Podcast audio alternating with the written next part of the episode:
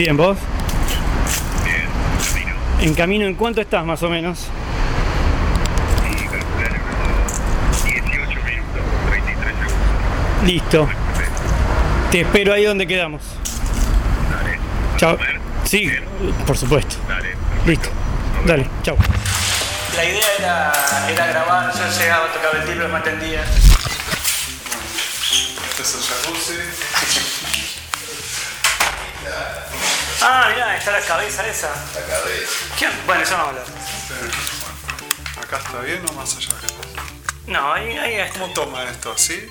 No, estaba pensando, estaba viendo si, lo, si podía así o acá, pero a veces va a convenir acá.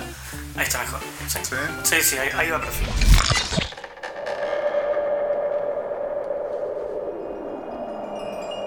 Esto aire, aire, aire. es aire. Podcast sobre radio. Dame aire. Lo hacemos Efraín Rosenberg y Adrián Kaplan Krep. Dame aire. Bueno, ¿Hace cuánto nos conocemos? silencio, hace muchos años, Cani. Un montón. ¿Y en qué año fue Mamá Paga en Supernova? 2001. 2001. Sí, 2000, 2001. 2000, 2001. Sí. Sí, porque yo me fui a España en 2002. Ajá. Bueno, O sea, en diciembre cuando devaluó todo, vos te rascaste. ahí me fui. Pero ya lo tenía planeado. Editar es mucho más que tirar un efecto. Cómo hacer de la edición un sello propio. Cómo llevarla a otro nivel. Documentales sonoros, premios en festivales internacionales. Cómo hacer que la edición cruce fronteras. Hoy le damos aire a Diego Canizaro. Operador técnico egresado del ISER, especializado en edición de sonido. A lo largo de los años, trabajó para Millennium, La Roca, Rock and Pop, Vorterix y actualmente es el editor artístico de Metro y Medio en Radio Metro. En paralelo y de forma independiente, fundó su estudio, en el cual diseña sonido para publicidades y sus propios documentales sonoros.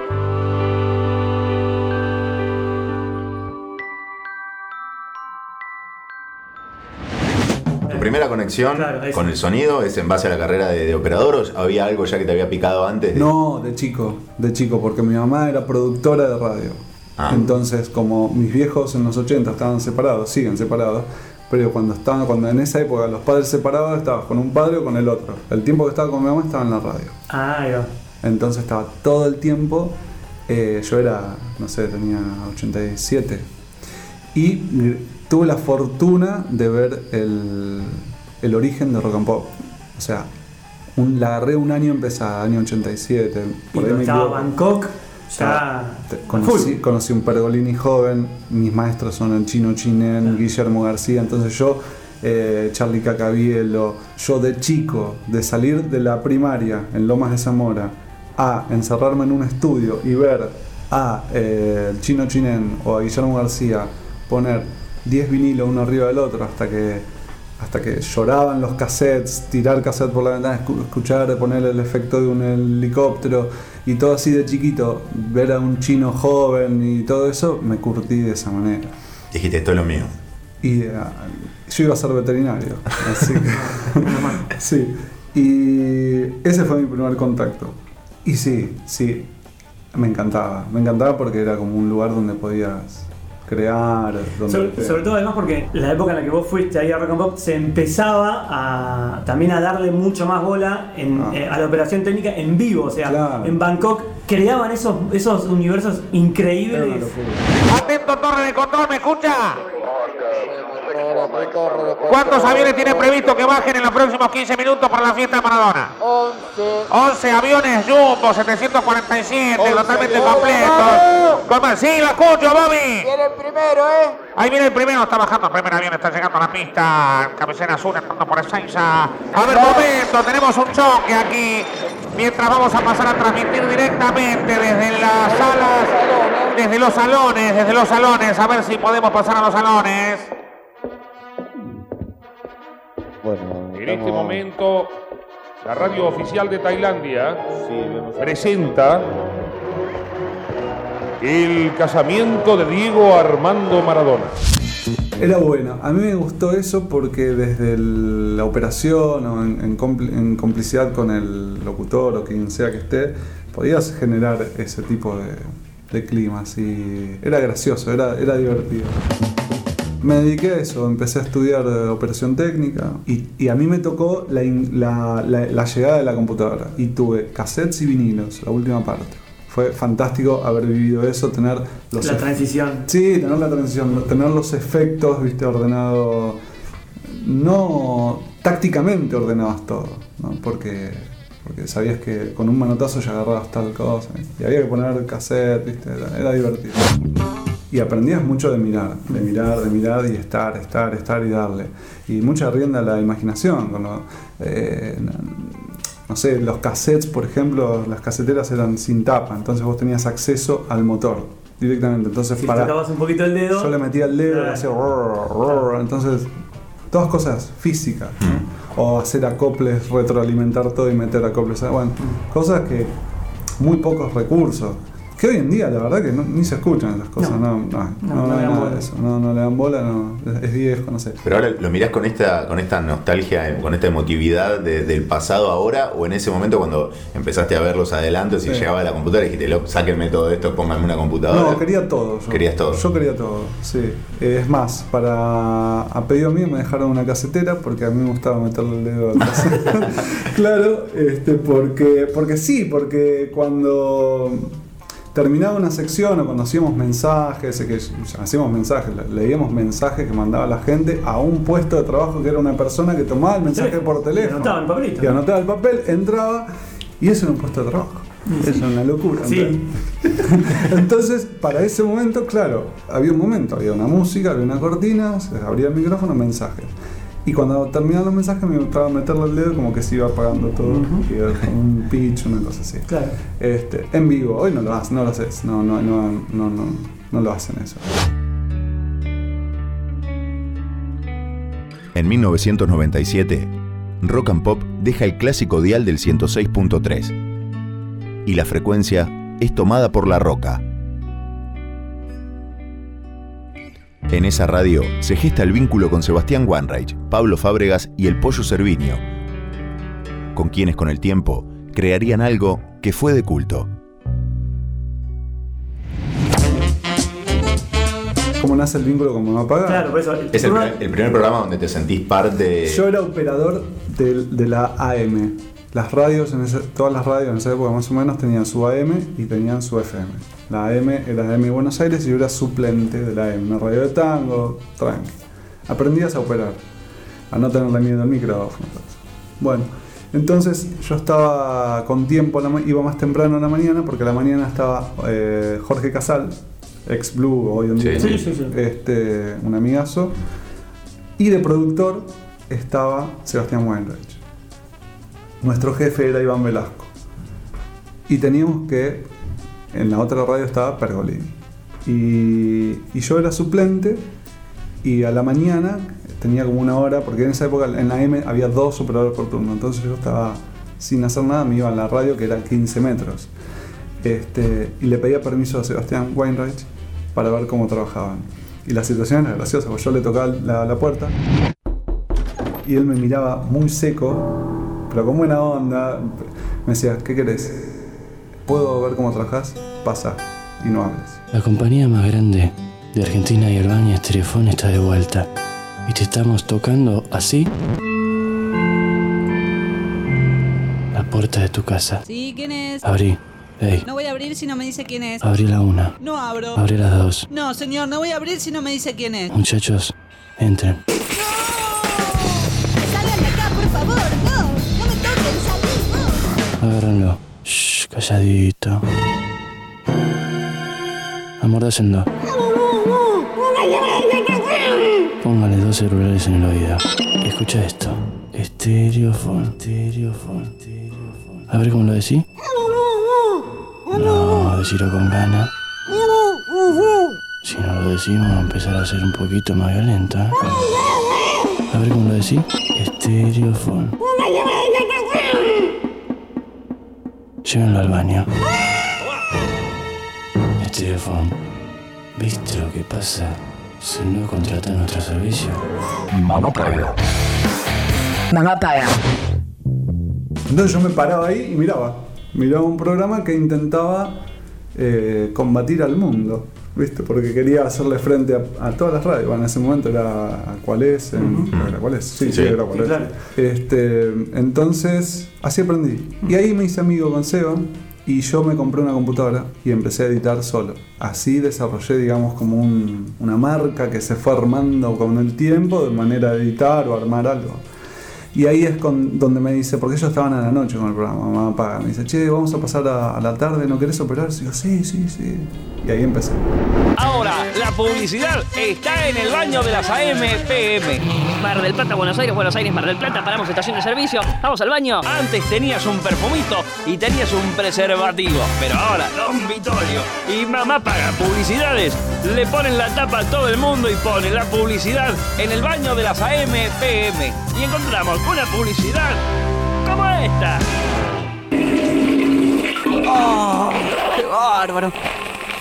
Uy, ah, uy, no hay papel. ¿Y ahora qué hago? Estoy en la casa de mi novia, ¿qué hago? Estás en la casa de ella y no sabes con qué limpiarte. No, no, no, no, Clarita, ya te lo doy. Jorgito a la una. Jorgito, nada, no. Mi amor, ya te conozco. Para, Clarita. Jorgito a las dos. Clarita, yo va. Jorgito a las dos y media. Mi amor, voy a entrar. No, no, Clarita, por favor. No, sí, yo me limpio con esto. Lijas Don Vittorio. Para madera terciada y limpiadura de rejas, Lijas Don Vittorio. Lijas lo que lijas, siempre lijí. Lijas Don Vittorio.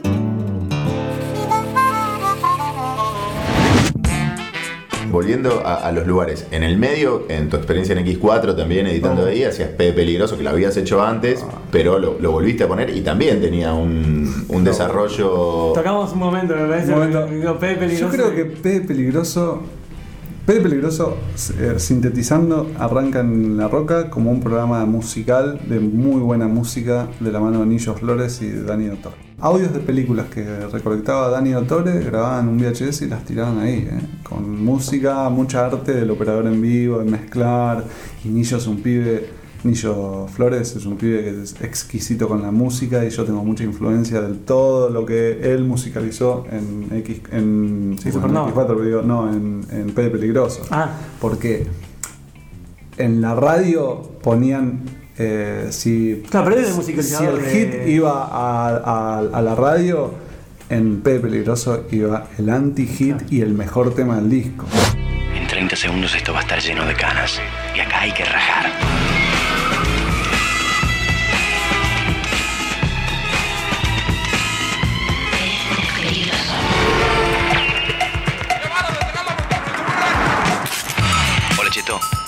Habla P de Peligroso. Pásame a buscar. En los taxis, chao. Estoy con el Cheto en el auto. Estamos llegando a la cueva del pelado. Está oscuro. Bajamos el Cheto y yo. Hay ruidos. Llega un auto y estamos en la parte de atrás de la quinta del pelado. Dos monitos vienen para acá. Yo me piro. Tengo que desaparecer. Me tomo un colectivo. Sí, no sé qué colectivo es. No sé dónde me lleva. Por lo menos me saca de acá. Tengo que guardar, me tengo que guardar, me tengo que guardar. Me van a cazar. Cortamos. Estoy fuera.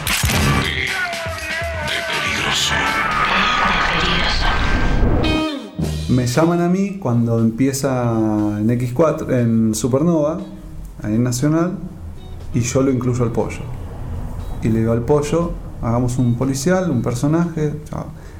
Los primeros guiones eran no muy buenos, la verdad, porque era, era puteada. Era, era, un, era un- un malviviente que tenía la particularidad que estaba en Buenos Aires. Entonces hablaba de lugares comunes que cualquier tipo que estaba en la calle podía ver, conocer. Bueno, dos horas, música, muy buena música, y todo audios de películas, pero en vez de esta vez tirados, o sea, tirados me refiero en, en reproducción continua, sino resampleados. Todo, todo con un laburo mío que era una locura. La verdad que me llevó una semana hacer ese programa, dos horas enlatado en un compact que yo lo llevaba a la radio y yo lo iba a escuchar en auto por Buenos Aires. Te tomabas esas dos horas para ir a Sí, escucharlo. y Nacional tenía este problema, que en las es una locura, pero las calles paralelas a 9 de julio se escuchaban en estéreo, las transversales en mono. Uf. Yo me volvía loco, porque yo sabía. Porque aparte, si encima lo, lo Yo sabía, todo, yo iba en el auto a todo volumen, Claro. escuchando esto. Y Y, las mono, y esa fue mi, fue mi, fue mi descubrimiento. Y yo fui a la radio y dije, che, en las paralelas se escucha de tal manera y las transversales de otra. Y Ah. me miraba como diciendo, bueno. No lo vamos a resolver hoy. To the desert of the real. Ya estamos aquí. Yo estoy aquí. ¿Dónde estás? Acá estamos con un invitado. Tenemos que hablar, peligroso. Alguien se atreve a meterse en esta historia. Tenemos bastante que hablar. P de peligroso. ¿Dónde estás? Acá estamos. Soy Mario Pergolini.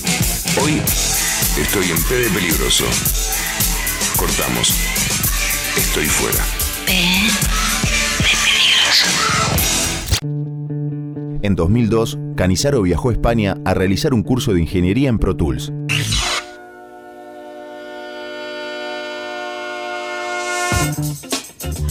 El viaje y, y el estudiar lo que le aplicó, digamos, fue más profesionalismo y más nivel al trabajo que venía haciendo.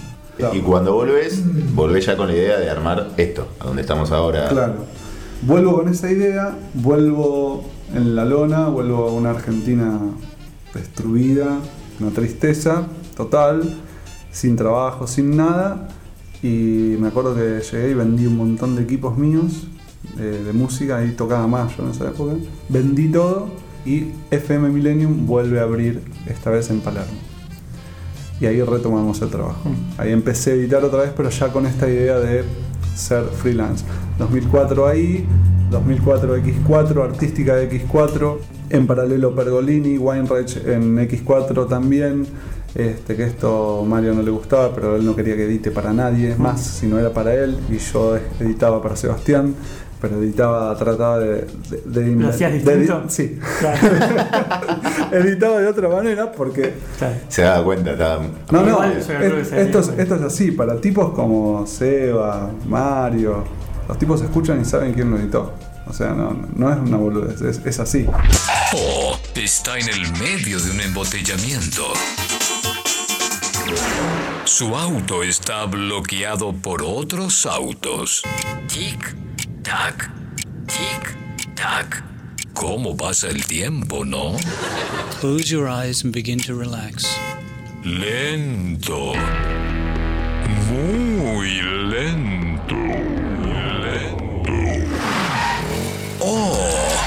Nos movimos un metro. Otra vez parados. ¿Ha notado que los autos de al lado avanzan más rápido que usted? Tic, tac. El tiempo. Avanza y usted... No, no. No.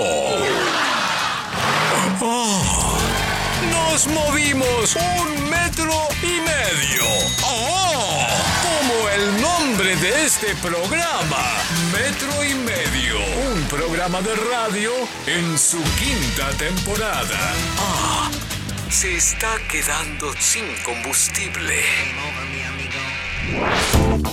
Metro y medio es eh, la última etapa y la más profesional de lo que alguna vez fue desde los comienzos hasta ahora la artística que haya hecho.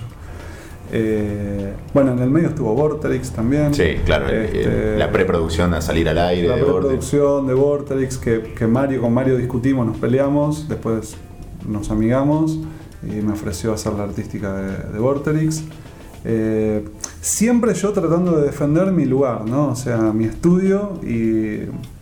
Porque yo quería, quiero que mi estudio sea el lugar donde se trabaja.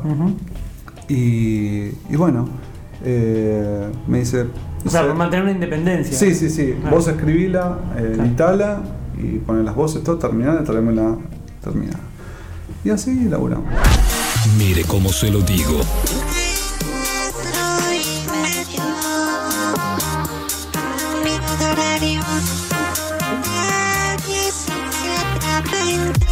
Nuevo horario de metro y medio. Lunes a viernes de 17 a 20. Metro y medio. 10 años en el aire. ¿Siempre te gustó escribirlas a vos? ¿O te, te gustaba laburar con alguien que escriba y vos ponerle dedicarte a la edición? Yo a, a escribir en- eh, bien, bien, digamos, aprendí con el tiempo. O sea, con el tiempo em- empecé a escribir. Antes, las ideas venían aparte de, de un chiste que se te ocurría en la cabeza y lo hacías. Eh, ni lo escribías, era, era todo improvisado. Era llegar a ese chiste. Y por ahí las grabaciones eran de 15 minutos hasta que se lograba el separador. Y cuando, si lo tenés escrito, lo haces en dos. Bueno, no era así. Yo aprendí a escribir mucho con editando, aprendí a escribir mucho escuchando los textos de FM Millennium con Santiago Ponlesica, que, es quien escribí, escribía toda la artística de esa radio. No digo que, que sea mi, mi- mi mentor, pero, pero sí tengo in- eh, influencias. Y después nada, después es decir, bueno, tengo esta idea, escribámosla. Y si vos en un guion de una hoja que más o- es más o menos un minuto, en un calibre 11, este, tenés un solo chiste, bueno, está mal, algo más tiene que haber, tiene que tener 3, 4 momentos importantes y lo, lo vas desarrollando. Un rayo cae. Una y otra vez. Una y otra vez. Un rayo cae. La ciudad, por un segundo, se ilumina. Casi al mismo tiempo. Como un látigo. Un sonido invade cada espacio. Un golpe invisible. Te sacude. Te sorprende. Una y otra vez. Un rayo cae. El aire se agita y las otras frecuencias estallan. Estallan. Estallan. Imágenes y sonidos Estallan. invaden tu ciudad.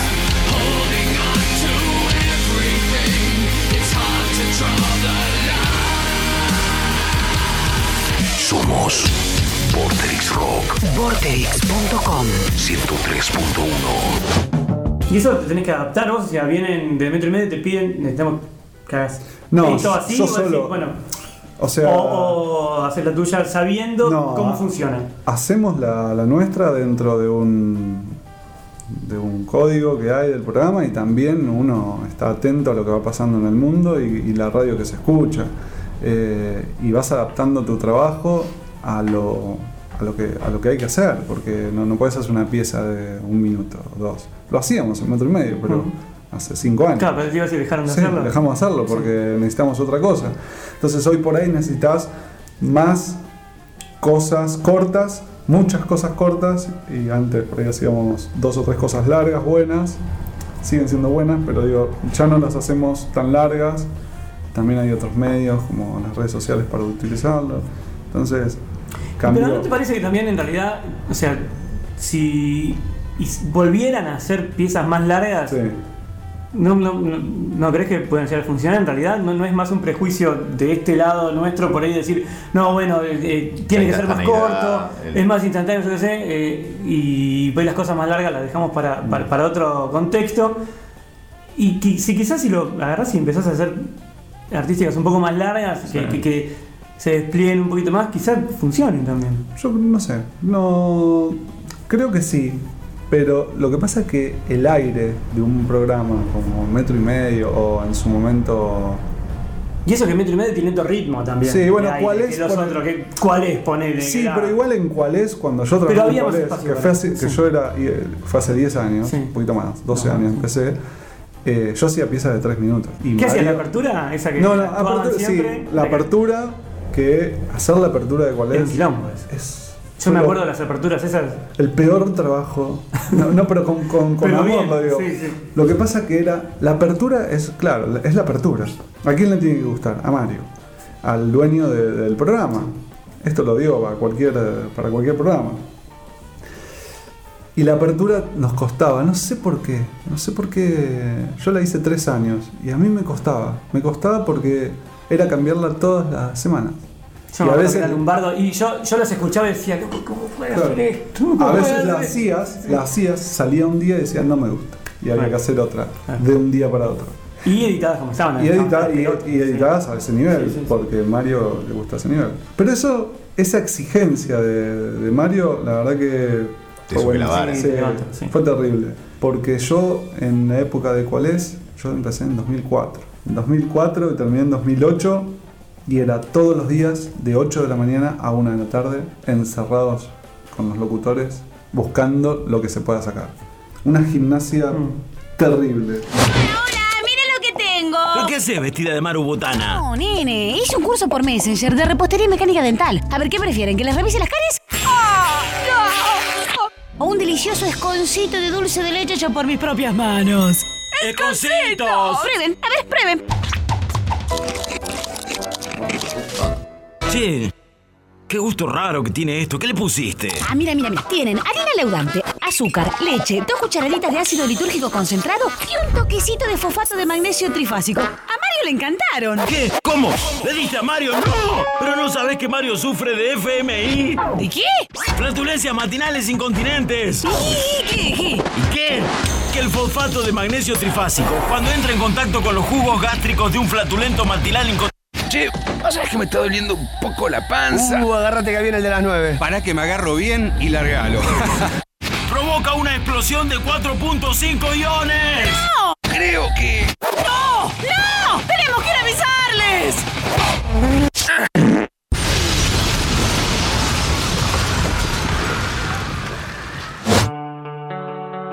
Antes del viaje a España, con piezas artísticas que realizó para FM Millennium, participó por primera vez en el New York Festival Radio Awards y ganó una medalla como editor. Luego volvió a presentarse en el 2014 y en el 2016 con trabajos hechos para Vorterix, y ahí fue finalista, pero finalmente en el 2017 presentó su primer documental con el que ganó cinco premios, entre ellos medalla de oro al mejor guion, mejor documental en la categoría Héroes, medalla de plata en la categoría Sonido, y debido a la acumulación de premios, el festival lo postuló para el Gran Award, que solo entregaban tres, y su documental se llevó uno. De, de esta cuestión de que, de que ahora en metro y medio tenés que editar más, más cortito y más Sí. conciso y piezas más, más cortas, más chiquitas. En contraposición a eso, metiste un documental de una Ah, hora. Y pero lo que pasa es que la, fuera, la de la creatividad, radio, ¿no? la, cre- Pero- la creatividad en, eh, la- está en todos lados, pero las ganas de hacer algo.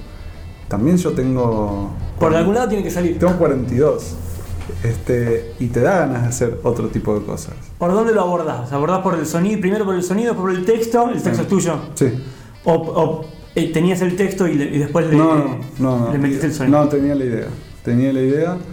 Y Blackout nace eh, desde la- las ganas de querer ganar un gran award en el New York Festival. No, fue como el incentivo, Motor. el motor Claro, y decir, lo quiero ganar. Quiero pensar algo que, lo, que se lo merezca. ¿Habías escuchado otros laburos de otros, más o menos, como para tener un parámetro de saber, No. bueno, si hago esto, más o menos voy a. No, no, y ese es otro problema, porque yo quiero que sea original. Cada ciudad en el mundo tiene su propia personalidad. Una personalidad que sabe expresar a través de su arquitectura, su cultura, de su idioma y también a través de sus sonidos. Un ejemplo claro son las megafonías de los medios de transporte, que con solo escucharlas podemos saber en qué ciudad nos encontramos. Próxima estación. Madrid, Más de cristal. Roma, Londres, 2772 Lena. Nueva York. Stand clear of the closing doors, please. por nombrar algunas. Y por supuesto mi ciudad, Buenos Aires. Estación 9 de julio. Solo hay una canción que puede ilustrar perfectamente este momento. Una canción que solo existe aquí, que solo suena dentro de mí. Un, dos, tres, cuatro.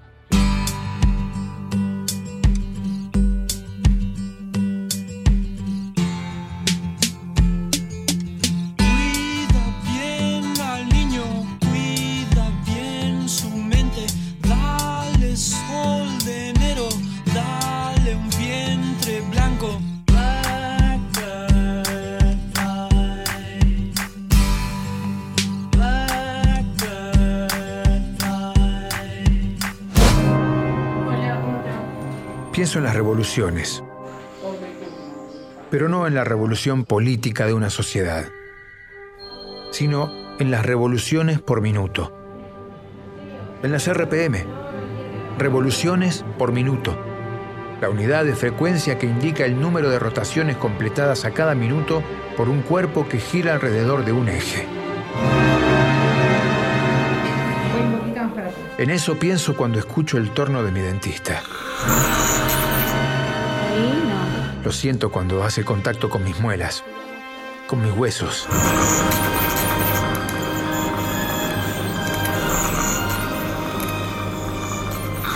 Hoy, antes de volver a casa, tenía cita con mi dentista. Afortunadamente su consultorio está cerca de la oficina Pongamos un bebedito. y aquí estoy.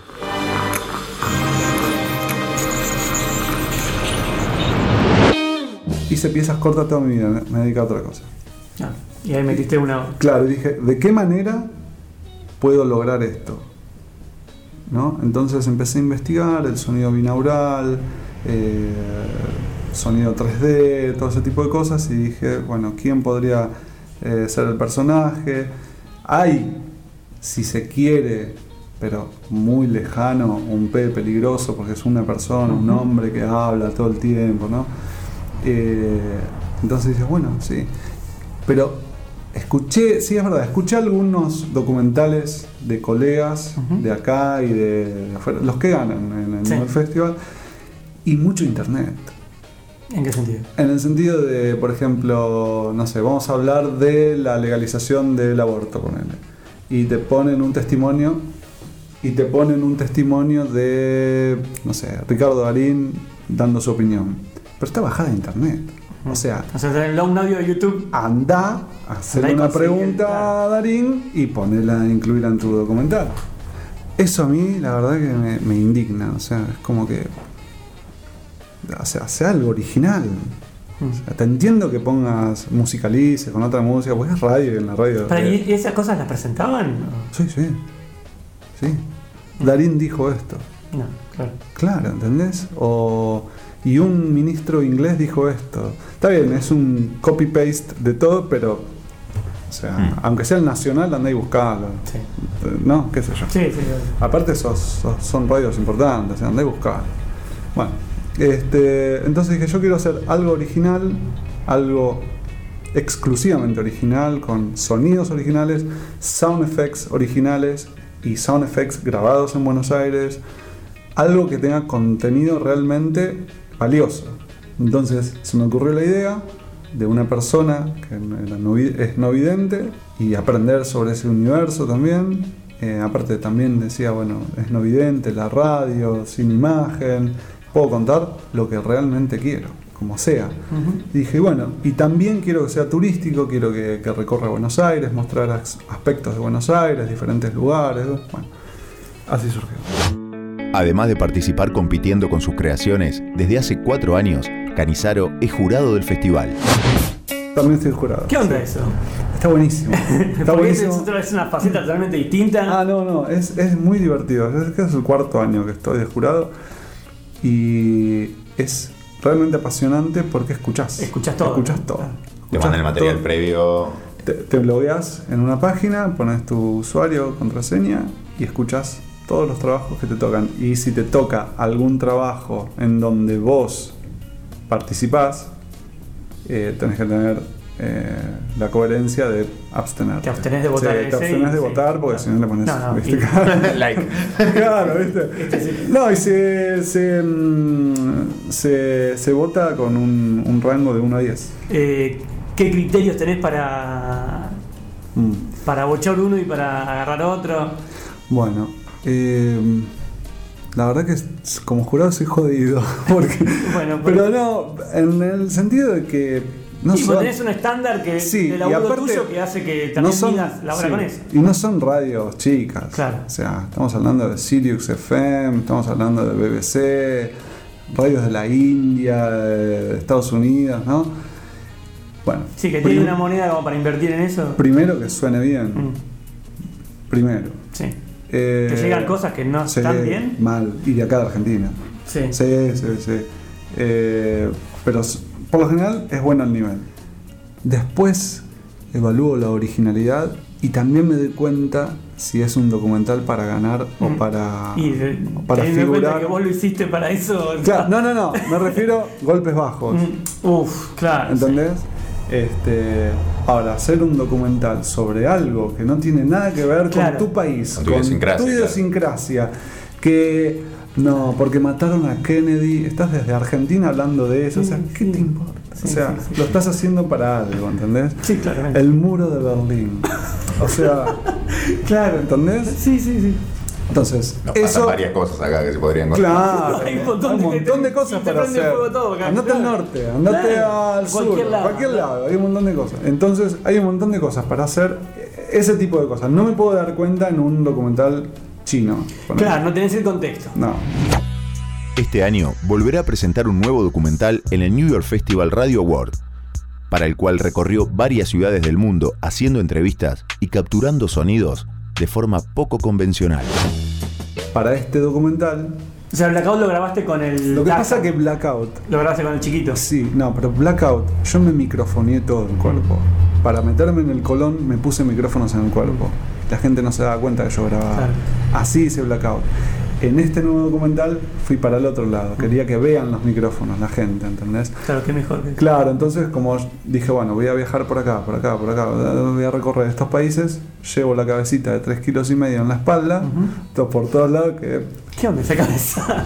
Para, primero, vamos a aclarar, que vamos a subir una foto después de la cabeza, pero eh, es una cabeza que tiene como capas, ¿no?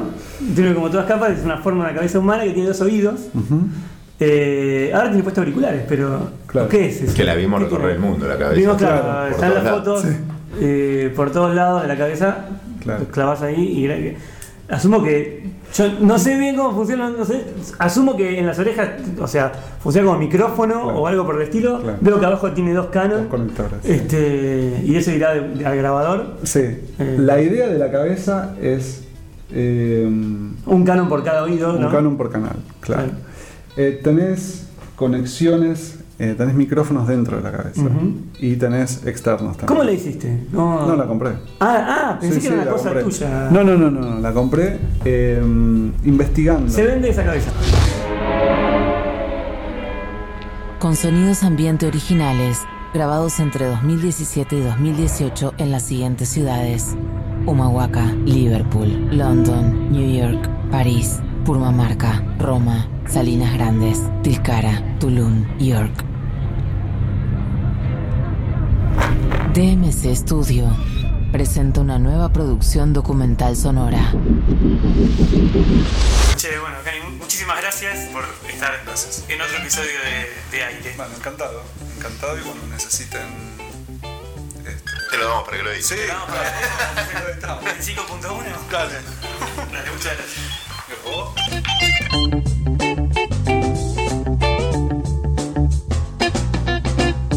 Oh yeah, baby. Aire.